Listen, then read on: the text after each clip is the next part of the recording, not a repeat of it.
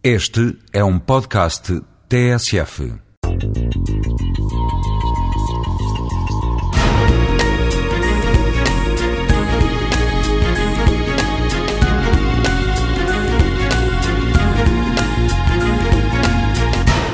O ócio, eh, enfim, é quando se tem um, intervalo de tempo para viver que não tem uma ocupação útil.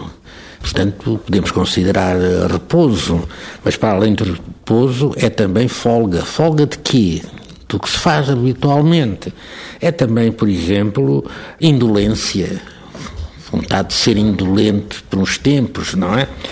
E também para muitas pessoas eh, que são incapazes de estar quietas, é também um trabalho de ocupação mental que não pressupõe esforço, que se faz alegremente.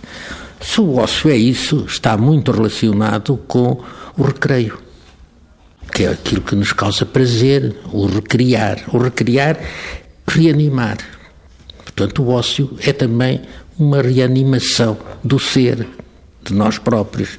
E é, por outro lado, também um problema muito importante que nos vem desde o, enfim, desde que fomos expulsos do paraíso terrestre, que é o recriar o paraíso. Portanto, isso é o ócio. Agora, como é que o ócio se traduz na ciência? Não faço a menor ideia, uma vez que há muitas coisas que eu julgo que não são ciência. E o ócio é uma delas. Porque é que há de ser ciência, não? Portanto, o ócio requer, é de facto, um, um espaço, uma envolvência, um ambiente. E aí é que se pode dizer que se relacionam com a cidade.